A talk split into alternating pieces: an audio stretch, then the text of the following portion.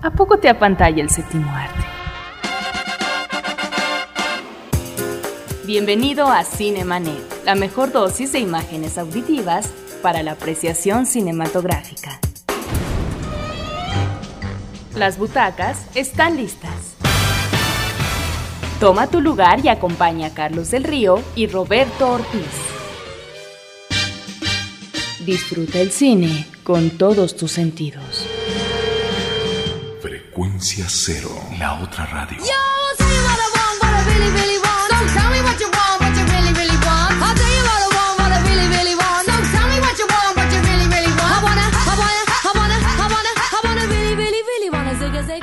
Lo que estamos escuchando es de Spice Girls, se llama Wannabe y aparece en la película Chicken Little. Esa es la razón por la que la estamos oyendo. Creo que una de las escenas, por cierto, afortunadas de la película, cuando dos personajes la cantan a manera de karaoke. Esto es Cinemanet, la nueva frecuencia podcast de Interplanet a través de Frecuencia Cero. Nuestra dirección de internet www.cinemanet.com.mx y nuestro correo de voz 2455 5099. Yo soy Carlos del Río, les doy la más cordial bienvenida y me acompaña mi amigo y compañero Roberto Ortiz.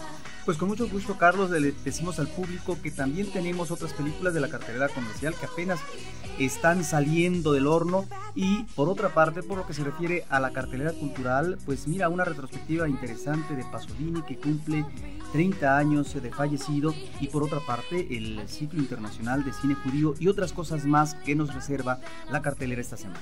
Muchas novedades de cine que pueden escuchar donde quieran y cuando quieran a través de este podcast que se llama Cinemanet. Bienvenidos. Arrancamos Roberto pues con Chicken Little, una película que ya de plano eh, aquí en México ni siquiera le, le, quisieron poner título en español. Se trata de la nueva aventura animada de Disney, esta vez incursionando en el terreno de la animación digital en su primer solito. Y hablamos de un solito porque todas las películas anteriores que había distribuido eran las producidas por Pixar. Sí, habría que preguntarse, Carlos, a propósito de lo que mencionas, si no será la preocupación de esta fiebre aviar que está invadiendo una especie de paranoia en el mundo, que esperemos que no suceda y que a lo mejor, ¿verdad? Muy estratégicamente Disney presenta la película en momentos previos a. Fíjate que eh, lo que sí es curioso, a pesar de que lo comentas con este tono de ironía, es que la película Chicken Little está basada en una especie de fábula clásica de esas que se transmiten de generación en generación, cuyo ejemplo más cercano a nuestra eh, cultura sería la de Pedro y el Lobo, ¿no? Este muchacho mentiroso que avisa que vienen los lobos, la gente se asusta y después cuando realmente vienen ya no le creen. En este caso, Chicken Little es un pequeño pollito que de repente un día cree que el cielo se está cayendo. Esa es la fábula original, ¿no? Y, eh, y efectivamente alerta a todo el pueblo. La historia de Chicken Little ya se había hecho en una caricatura de Disney del año de 1943 que nosotros conocimos gracias al programa de Disneylandia, aquel que comenzaba con El mundo es cascada de colores, si tú lo uh -huh. recuerdas bien. Y a mí me daba mucha curiosidad en aquellos tiempos descubrir que había una caricatura de Disney en la que el doblaje en español le llamaba el pollito imbécil. Vaya, siendo niño, después adolescente, me parecía una contradicción que una caricatura de Disney, ellos que son tan políticamente correctos, así lo tuvieran, ¿no? Resulta ya eh, después que uno eh, puede inteligir las cosas de manera diferente, que esta película fue creada en la época de la Segunda Guerra Mundial como un aparato de propaganda donde se alertaba de podía ser la ideología de los alemanes, del nazismo o incluso eh, pues de la Guerra Fría que se, que se avecinaba, ¿no? Del socialismo. Eh, en ese sentido, Walt Disney no quiso ser muy claro, lo dejó eh, abierto para que la película eh, o la animación de esta, que era una corta, pues no tuviera una fecha de vigencia tan pronta, ¿no? Resulta que en esa caricatura, te digo, del 43, el, zorro se quiere comer al resto de los pollos del granero, le arroja un pedazo de madera pintado de azul al pollito con una resortera o la avienta varios y es ahí que el pollito empieza a creer que efectivamente el cielo se está cayendo y del por qué es efectivamente un pollito imbécil. La caricatura termina con la zorra o el zorro comiéndose los pedacitos de los huesos de los pollitos y alguien una voz por ahí le dice, oye, pero así no acaba la caricatura. Y dice, pues así no acaba en mi historia, en la que yo leí. Y dice, pues no creas todo lo que lees, ¿no? En esta forma en la que toman la historia nuevamente, pues obviamente, evidentemente se adapta de otra manera, más hacia el asunto de la ciencia ficción, con un gran homenaje particularmente a la historia de la Guerra de los Mundos, eh, no solo al libro, no solo a las películas, sino creo que también de alguna manera a la experiencia radiofónica que tuvo Orson Welles, ¿no? Creando el pollito una histeria masiva en su pueblo. Claro, pero este pollito de alguna forma es descalificado por la comunidad. No le creen, se burlan de él, hacen escarnio en la escuela, de tal manera que se convierte más que un apestado en, una, en un perdedor, junto con otros dos compañeritos, que es eh, un cerdo tremendamente gordo y por otra parte una patita que después eh, va a tener una posibilidad de coquetería con el pollito. Bueno, pues eh, tenemos aquí también, Carlos, nuevamente, en el caso de una película de Walt Disney de dibujos animados, la familia fracturada. Es decir, ¿por qué no avanza convenientemente un personaje, en el caso de Chicken Little? Porque la madre está ausente, ha muerto, y el padre se ve ante la dificultad de educar convenientemente a su hijo. ¿Qué es lo que tiene que hacer entonces este pequeño eh, pollo? Bueno, pues inventar una realidad. ¿Realmente ha caído del cielo? ¿Un pedazo del cielo? Por eso tiene que alertar a la población a través de los campanazos de la iglesia. Esta es la historia. Creo que tiene momentos eh, interesantes la película eh, en cuanto al desarrollo del personaje. Y están ahí, como tú dices, eh, Carlos, los homenajes al cine. Está el homenaje a los cazadores del arca perdida, a King Kong. Y aparte de la guerra de los mundos, al Rey León.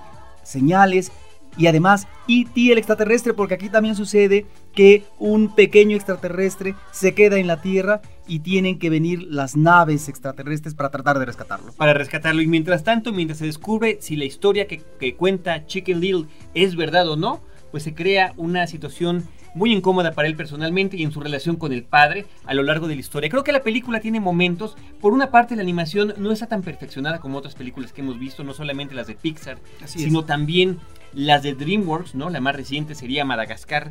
Y está el otro asunto de que la película como que tarda un poco en arrancar. Tiene ciertos momentos eh, lentos, aburridones, pero finalmente creo que la última cuarta parte es ya emotiva, divertida, entretenida y simpática. Yo creo que eh, bastante aceptable en esta época en la que bueno, en esta y en otras épocas en las que los papás tienen que llevar a los hijos al cine que no sea para ellos una carga ver este tipo de cintas. Sí, es una película para la familia y es uno de los estrenos de esta temporada otoñal, Carlos. www.cinemanet.com.mx Esto es Cinemanet en frecuencia cero, nuestro correo de voz 2455 5099. Nos vamos a un corte mientras escuchamos Ain't No Mountain High Enough de Jocelyn Brown, también del soundtrack de Chicken Little.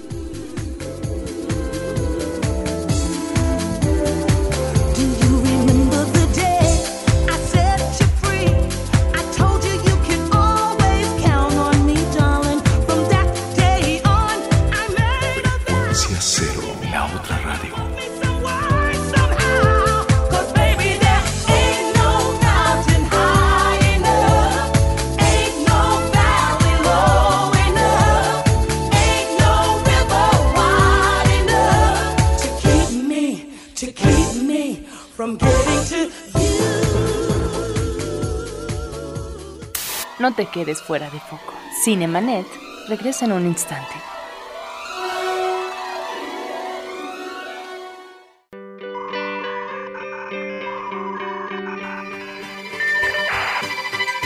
www.frecuenciacero.com.mx Frecuencia Cero, la otra radio, un nuevo medio para una nueva generación.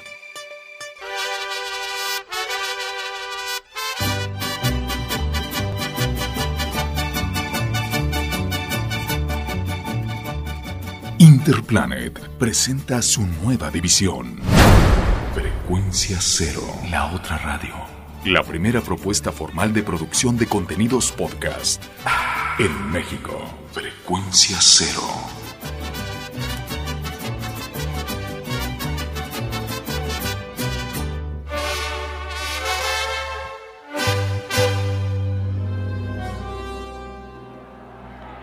Historias múltiples en tiempos cortos. Cinemanet. Regresamos.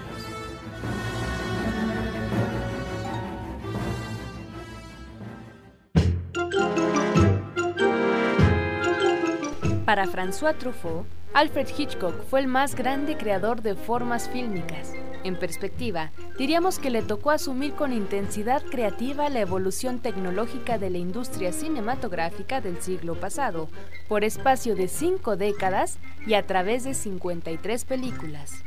Del cine silente al sonoro, del blanco y negro al color, del esquema elemental a la quinta esencia genérica, del guion de hierro al virtuosismo de la puesta en imágenes. Alfred Hitchcock fue conocido como el mago del suspenso, aunque esta definición no agota su contribución al séptimo arte. El director fue ciertamente un maestro del thriller, donde el crimen, además de agresión letal, se convirtió en su práctica seductora y muy sofisticada. Obras como Vértigo o Psicosis indiscutiblemente han pasado a constituir parte importantísima del acervo histórico del cine de suspenso del siglo XX. Hitchcock es a la fecha maestro del suspenso.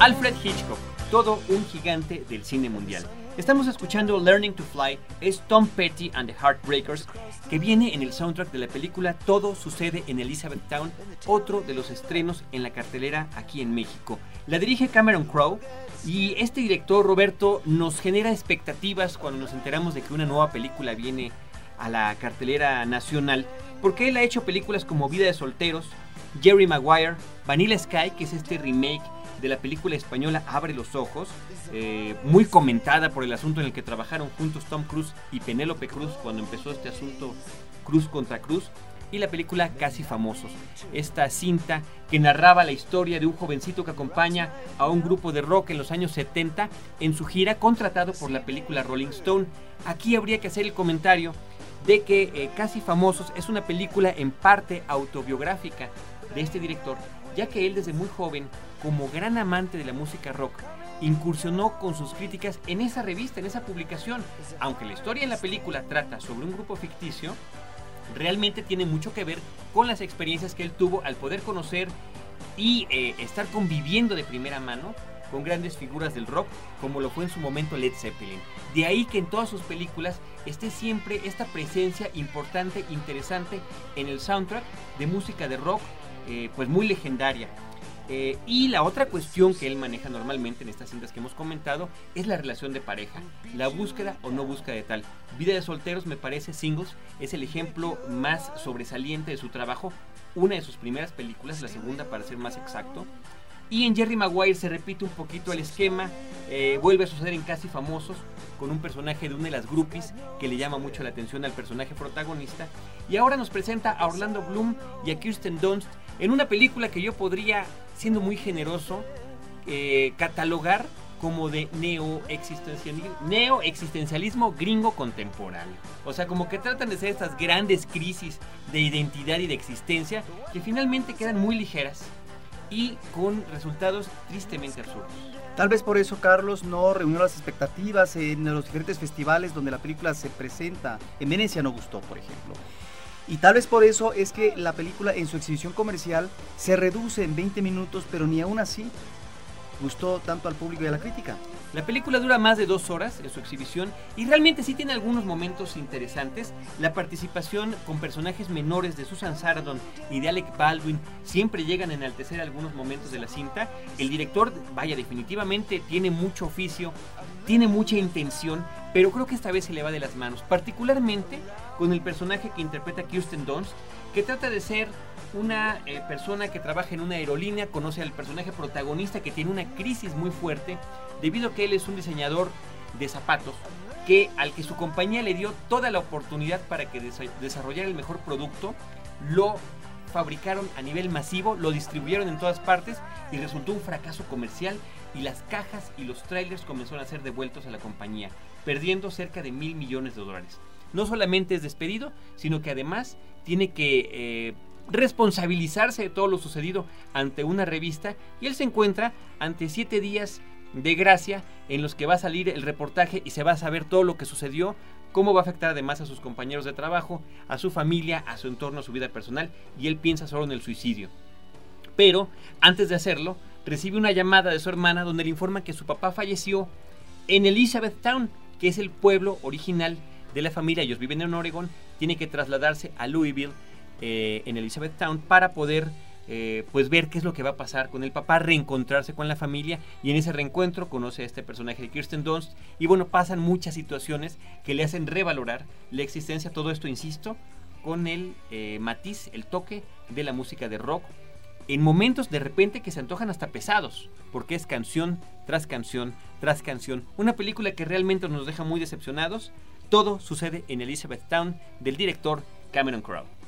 Pues bueno, habrá que verla, invitamos al público.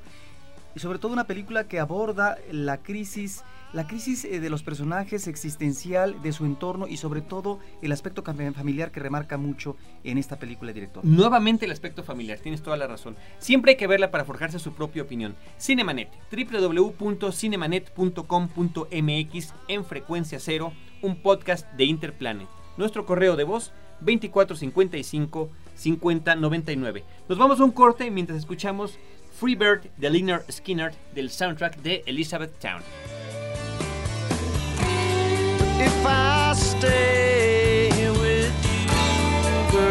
Frecuencia cero, la otra radio.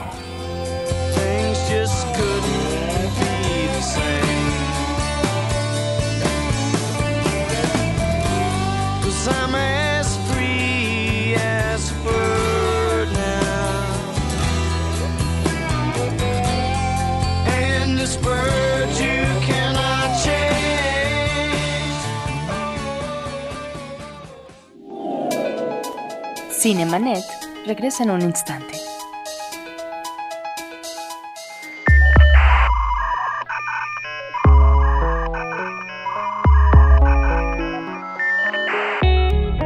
www.frecuenciacero.com.mx Frecuencia Cero, la otra radio, un nuevo medio para una nueva generación.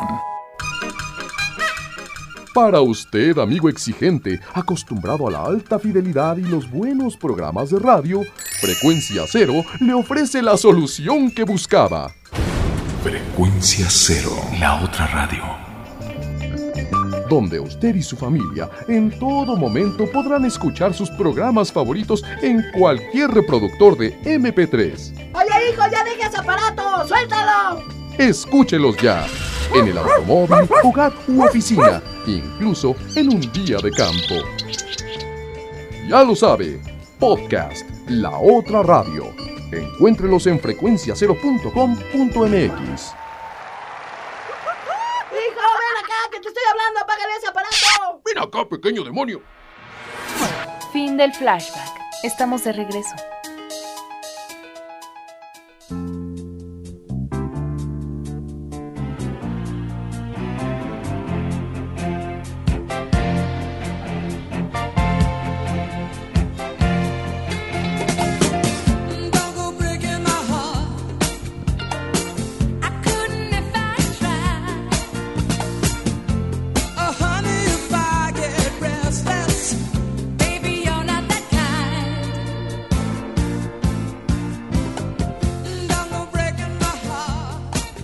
Continuamos escuchando música de la película Chicken Little. En esta ocasión es Don't Go Breaking My Heart, Elton John y Kiki D.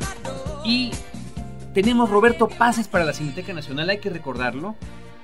Cinco pases dobles para funciones en la Cineteca Nacional.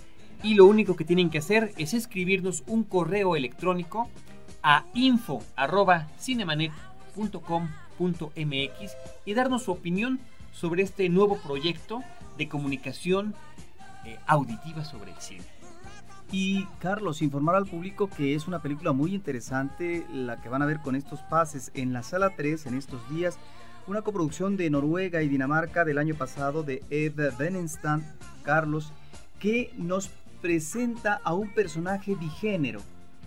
En las mañanas o en algunas ocasiones es un médico y en otras es una terapeuta especializada en niños con problemas de identidad sexual. Estamos hablando de un caso real, que el hijo de este personaje se anima, ya como cineasta que está apenas haciendo sus pininos, hacer un documental sobre la familia, sobre el padre, que además ha dejado heridas en la familia, en la madre, en eh, los hijos, etcétera, de tal manera que es una película muy interesante a propósito de la diversidad sexual y el manejo tan abierto que hace eh, pues una cinematografía como la noruega o la danesa, Carlos. ¿Me puede repetir el nombre de la película, Roberto? Todo sobre mi padre. Todo sobre mi padre en la Cineteca Nacional con uno de los pases dobles que tenemos de obsequio para ustedes si nos escriben a info.cinemanet.com.mx. Continuamos, Roberto, con la cartelera comercial. Otro estreno reciente es la película Búsqueda Desesperada. El título original en inglés es Spartan. Es una película del director David Mamet, un hombre que se ha caracterizado en sus inicios como un gran guionista de muchas películas importantes, como El cartero llama dos veces, Los Intocables, más recientemente Hoffa o Hannibal. Y la película es protagonizada por Val Kilmer y por William H. Macy. Ahora, no solamente como guionista se ha distinguido, sino que también él es un magnífico dramaturgo y por otra parte también se convirtió en director de cine. Se dice por parte de la crítica que sus últimas cintas como director no cuajan del todo, no son películas tan redondas como las que hemos visto en otras ocasiones. Sin embargo, creo que esta cinta es una de estas películas que se manejan a manera de thriller y que el espectador va teniendo expectativas porque hay un ingrediente de suspenso en donde no nos dan todas las cartas a, conocer, sino que poco a poco vamos entrando en esta intriga en donde realmente hay una serie de programas que realizar, peligros, etcétera, y esto mismo nos lleva a un último tercio donde sabemos que una eh, muchacha que andan buscando, ¿verdad? La seguridad nacional que eh, entra en la trata de blancas, eh, pues es hija ni más ni menos que de un alto político de los Estados Unidos y que es prácticamente abandonada por su padre, y es ahí donde entra el personaje de Val Kilmer, que es uno de esos agentes secretos que no se sabe precisamente para qué agencia está trabajando, es uno de esos hombres eficientes que puede trabajar de manera independiente, con ciertos apoyos, y que se tiene que involucrar en este bajo mundo para poder localizar y salvar a esta mujer, con todos los riesgos que eso puede llevar. Él es un militar de origen, es un duro, es un hombre sin contemplaciones, que de acuerdo al proyecto que le presentan, él no se va a conmover ni un ápice por si necesita matar a la persona que se le pone enfrente con tal de cubrir eficientemente eh, su eh, programa de acción. En ese sentido es un personaje interesante. Pareciera, Carlos, que se recupera este actor, Val Kilmer, que estuvo eh, en un Ollanco durante un buen rato. En parte yo creo a su vanagloria, en parte también a este manejo eh, no muy apropiado de su personalidad, una personalidad a veces violenta, no muy conveniente en el ámbito cinematográfico y que ahora trata de rescatar su carrera. Creo que es una película interesante, pero que al final eh, hay una falla que yo tendría que mencionar, que es este elemento que sucede en muchas de estas películas, en este caso eh, una acción a manera de thriller, de que se tiene que defender la patria ante todo. Y por eso ese rescate a cualquier país que sea necesario de este personaje femenino. No importa que se sacrifiquen eh, los personajes que están ahí en este proyecto de salvación y rescate. Eso es una, un elemento que no me gusta. Sin embargo, creo que lo utiliza convenientemente al final el director si nos, eh, nos ubicamos en esta realidad política en donde hay un juego de intereses y que finalmente predomina lo que determina el poder político de una nación. Los otros son meros alfiles o peones que estarán al servicio en el tablero del ajedrez de la real política. Búsqueda desesperada está ya en cartelera. Es una película, por cierto, Roberto, que nos llega muy tarde a México. Es una película del año pasado en Estados Unidos, por lo que tampoco creo sea el gran regreso de Val Kilmer como actor protagónico. Sin embargo, ya veremos lo que nos va deparando. Esto es Cinemanet, aquí en frecuencia cero, www.cinemanet.com.mx y nuestro correo de voz 2455 5099. Nos vamos a un corte mientras escuchamos It's the End of the World as We Know It con R.E.M. de la película Chicken Little.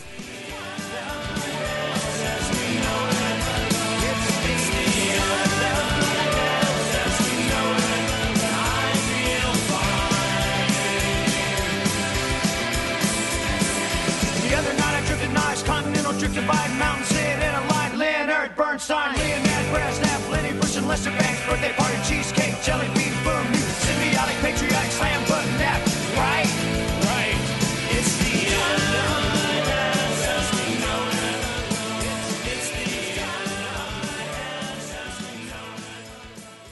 No te quedes fuera de foco. Cinemanet regresa en un instante.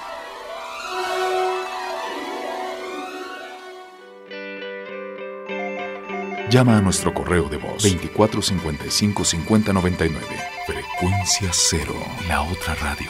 Porque la radio se está quedando sin oyentes. Escucha. Ya está en calma. Tu iPod ha vuelto a la normalidad porque le has dado lo que necesitaba. Frecuencia cero. La otra radio. La primera propuesta formal de producción de contenidos podcast en México. Frecuencia cero. Cero.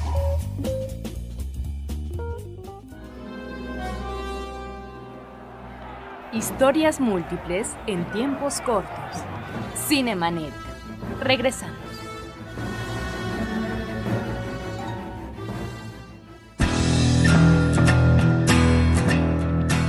¿Puede existir la amistad entre un hombre y una mujer sin que se interponga atracción física? Harry dice que no.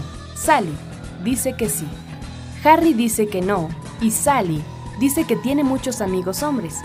Harry le responde que se equivoca y que solo cree que tiene muchos amigos hombres, porque en el fondo lo que todos realmente quieren es... Bueno, eso es lo que dice Harry. Cuando Harry encontró a Sally, es probablemente la comedia romántica por excelencia de finales de la década de los 80, con un guion de la ahora directora Nora Ephron. Rob Reiner dirigió en 1989 a los estupendos Billy Crystal y Meg Ryan. La historia de encuentros y desencuentros, ubicada en el Manhattan contemporáneo, gira en torno a las siempre complejas relaciones de pareja, con un estilo de absoluta reminiscencia a Woody Allen, en el que el mayor acierto se da en los puntillosos diálogos. Cuando Harry encontró a Sally, es sin duda para varias generaciones la referencia obligada de la sencilla reflexión que nos debe dejar una película romántica, en la que verdaderamente sentimos que ambos sexos han sido fielmente retratados, al menos en lo que a sus inquietudes se refieren. Pero entonces, ¿existe la amistad entre un hombre y una mujer sin que se interponga atracción física? Harry dice que no. Sally dice que sí. Harry dice que no y Sally dice que...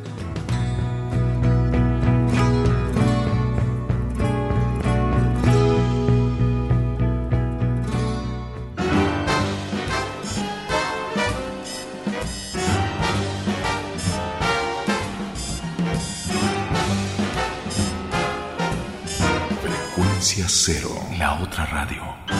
If they asked me, I could write a book about the way you walk and whisper and look. I could write a preface on how we met so the world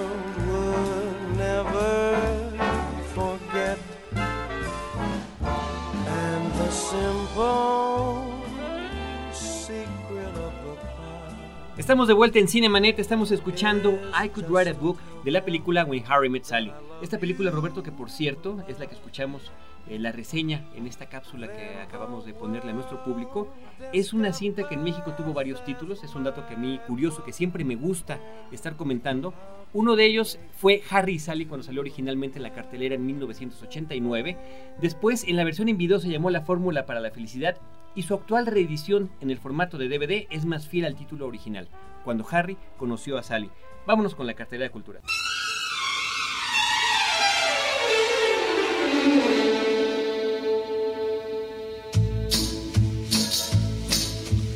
Havana Gila, Havana Gila, Havana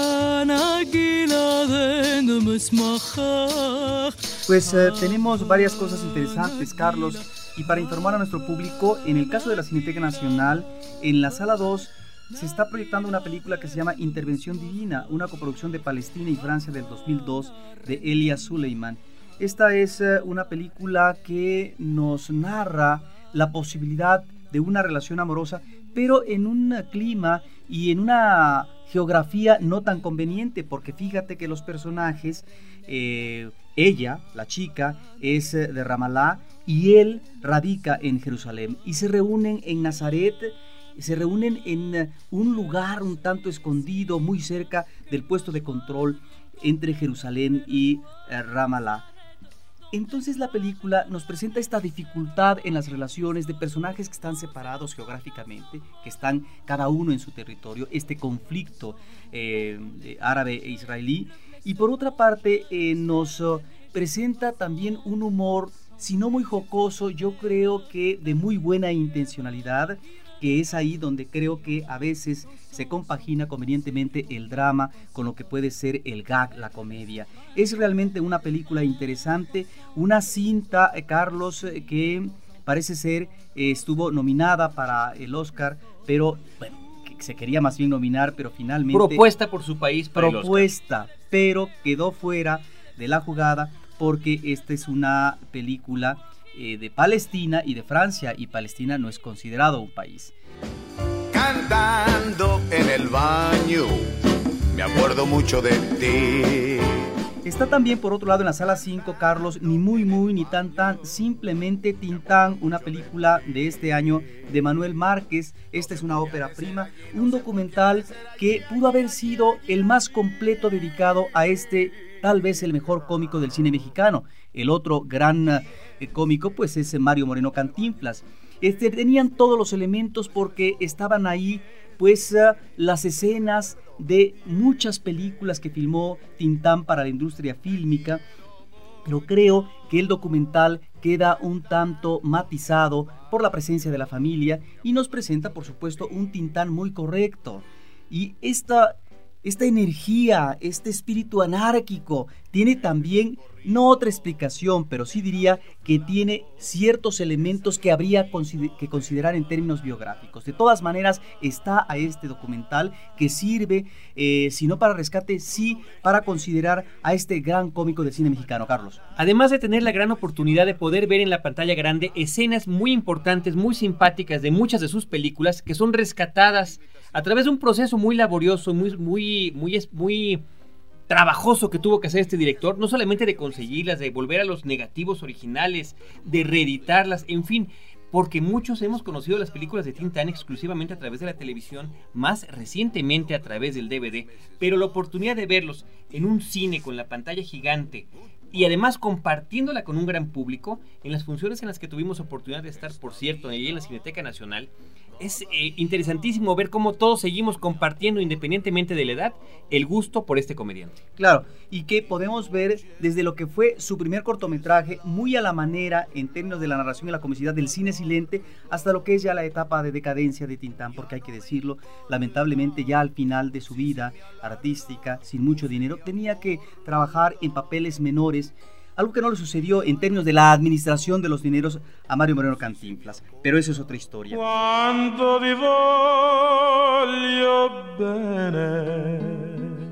Por lo que se refiere a las películas o los ciclos que nos presenta la Filmoteca de la UNAM, en la sala Julio Bracho Carlos, que está ubicada en el Centro Cultural Universitario, hay una retrospectiva de Pier Paolo Pasolini. Se cumplen 30 años de su fallecimiento. Este que fue uno de los grandes cineastas del cine italiano, pero que además fue poeta. Fue un hombre que eh, manejó películas eh, muy polémicos, pero también de ingrediente histórico y de drama social. En estos días eh, invitamos al público para que vea Mama Roma, una película extraordinaria del 62, y el Evangelio según San Mateo del 64, que tanto revuelo y polémica causó. Esto por lo que se refiere a la sala Julio Bracho, pero eh, también eh, en otros cines, en la sala Insurgentes y, por qué no decir, también en la Julio Bracho, se está proyectando el Festival Internacional de Cine Judío, Carlos y podremos ver eh, varias películas de un festival que hay que eh, ubicarlo. No es que sean películas producidas, eh, que sean de la cinematografía de Israel, son películas que abordan temas sociales, políticos, de la comunidad judía. De tal manera que encontramos producciones no solamente de Israel, sino de España, de México, etc. Son películas que tienen una diversidad de temas. Por supuesto está presente el dolor, el tema del holocausto, está presente eh, también el problema de la mujer ante tradiciones religiosas muy ortodoxas que impiden que puedan manejar de otra manera la sexualidad.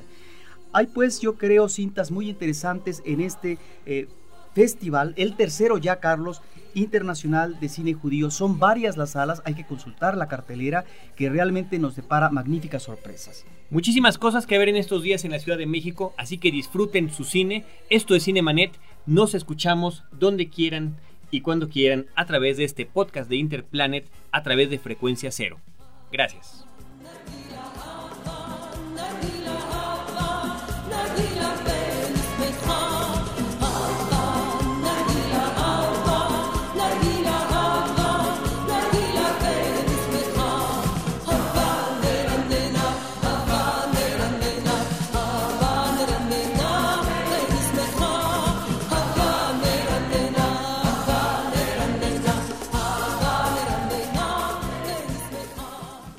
Los créditos ya están corriendo.